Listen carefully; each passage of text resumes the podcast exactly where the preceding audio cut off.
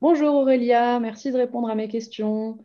Pour commencer, pourrais-tu te présenter rapidement et nous expliquer ton parcours professionnel? Oui, bonjour Elsa. Euh, donc, je suis Aurélia Verdoliva, je suis psychologue clinicienne et formatrice euh, en psychologie. Donc, j'ai fait un master en psychologie euh, clinique. J'ai travaillé principalement auprès d'enfants et d'ados, puis plusieurs années en milieu scolaire. Puis, je me suis tournée vers la formation des travailleurs sociaux et professionnels de l'enfance. Et aujourd'hui, je travaille dans la formation toujours et je suis psychologue en libéral. Et tu, euh, tu utilises différentes techniques, c'est pour ça que j'avais envie de m'adresser à toi. Donc, tu es psychologue de formation. Pourquoi tu t'es formée à d'autres techniques en complément?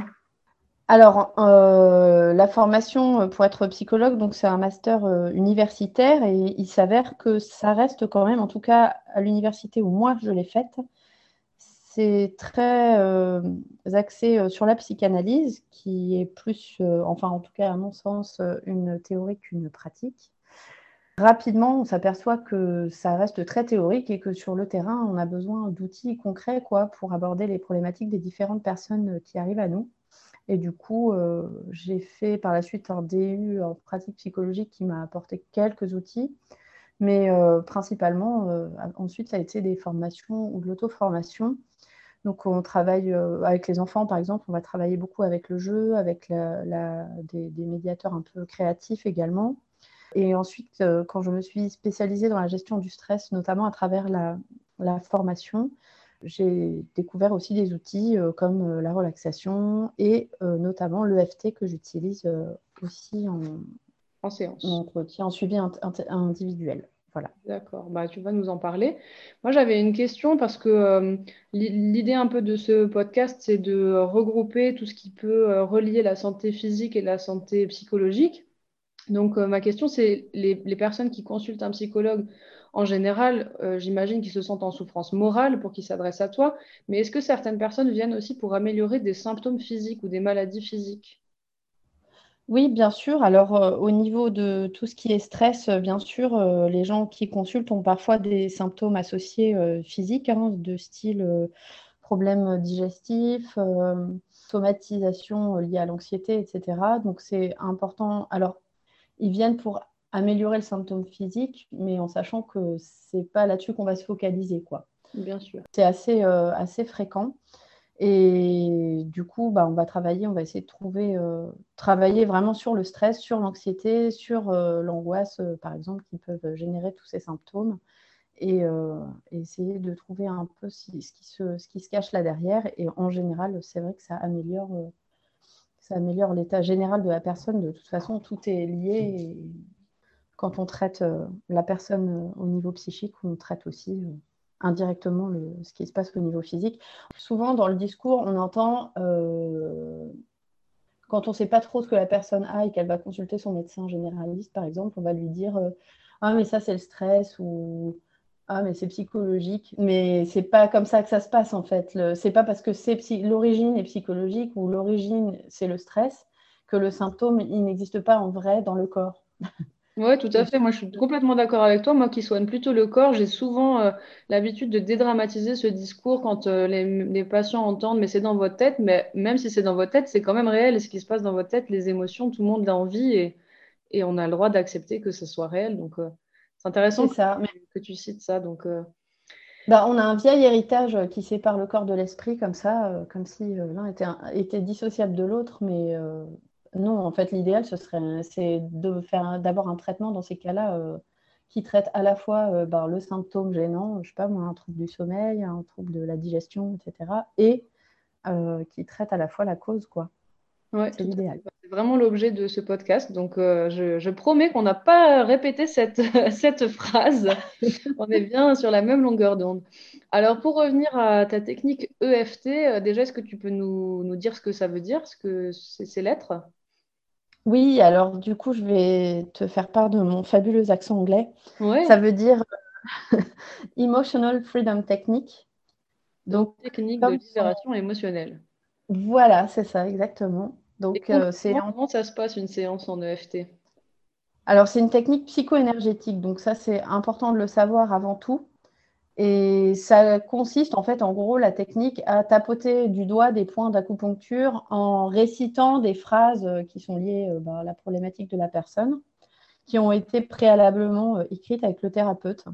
Donc, en fait, on part du principe en EFT que euh, une situation, une problématique a créé un déséquilibre énergétique et que du coup, euh, par cette technique, euh, on va rééquilibrer tout ça.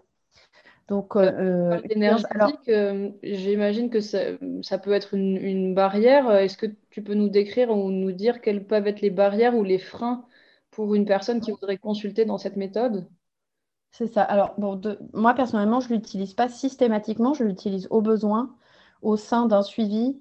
Euh, si euh, la personne donc, euh, a déjà quand même des notions d'énergétique, en tout cas si elle est OK avec, avec ces notions-là, puisqu'il y a quand même des gens qui réfutent complètement tout ça.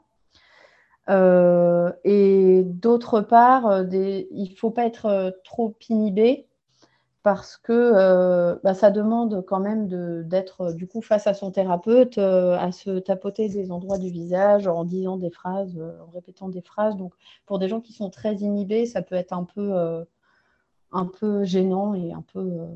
S'ils ne sont pas à l'aise, ça sera un frein, quoi. Oui, ça peut être, ça peut être un frein, voilà, tout à fait.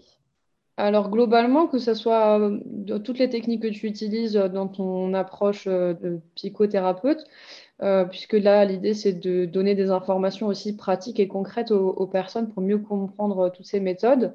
Est-ce qu'une personne qui va commencer ou qui voudrait commencer un travail, par exemple chez toi, doit s'engager à venir souvent ou longtemps pour que ça soit efficace?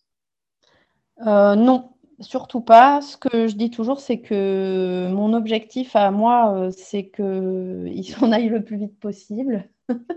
C'est-à-dire que, en tout cas, ma façon de travailler, euh, peut-être que ça vient aussi de mon expérience de formatrice d'ailleurs, où on a l'habitude de, donner, enfin, d'avoir un programme, d'avancer quoi. Mon objectif, c'est vraiment que les personnes deviennent actrices de leur euh, suivi, de leur traitement et qu'elles deviennent aussi autonomes, c'est-à-dire qu'elles arrivent à un moment donné à, se, à gérer leurs problématiques, euh, leurs, euh, leurs crises d'angoisse, enfin, tout ce qui peut survenir, ce pourquoi elles consultent, sans que je sois là. Donc, leur donner des outils, en fait. Voilà. Donc, on débloque des choses, on dénoue des choses et aussi, je leur donne des outils, on fait des exercices j'essaie vraiment d'adapter euh, pour qu'elle puisse se débrouiller toute seule. C'est mon objectif. Donc, je fais en général un premier entretien euh, de prise de connaissance qui est gratuit parce que je trouve que ben, parfois on, va renvoyer euh, vers d'autres, vers des collègues, etc. Et puis je trouve ça toujours dommage de. On dit toujours qu'il faut voir parfois plusieurs psys pour trouver le bon. Donc je me dis, c'est un peu dommage d'aller chez quelqu'un qui vous dit à, la fin, bon bah écoutez, en fait, je vais rien pouvoir faire pour vous, je vais vous orienter vers un collègue, mais quand même, ça fera 60 euros. Donc, du coup, euh, voilà, la prise de connaissance euh, est gratuite, en tout cas pour moi. Et ensuite, euh, voilà, on s'engage à venir à ces rendez-vous, j'allais dire, c'est la seule chose. Parfois, on n'a plus besoin de venir pendant un mois, deux mois, trois mois, et on a besoin de se débrouiller un peu tout seul. Parfois, on a besoin de revenir après.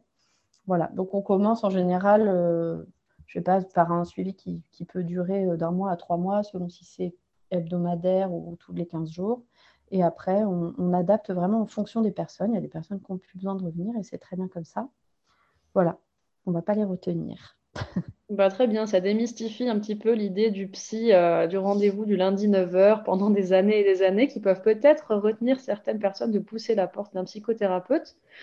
Et alors, pour finir, d'un point de vue pratique, est-ce que tu peux nous indiquer la durée d'une séance et le tarif d'une séance? Bien sûr, ça n'engage que toi. Hein. ça ne veut pas dire que tous les psychothérapeutes travaillent comme ça, mais c'est pour donner une idée aux gens qui vont nous écouter. Oui, bah alors du coup, pour ma part, euh, la durée d'une séance, euh, c'est 45 minutes à une heure. Et euh, pour ce qui est des tarifs, c'est 60 euros donc la séance. Et après, pour les personnes qui touchent les minima sociaux, c'est-à-dire RSA, ASS et étudiants, euh, là, il y a un prix spécifique.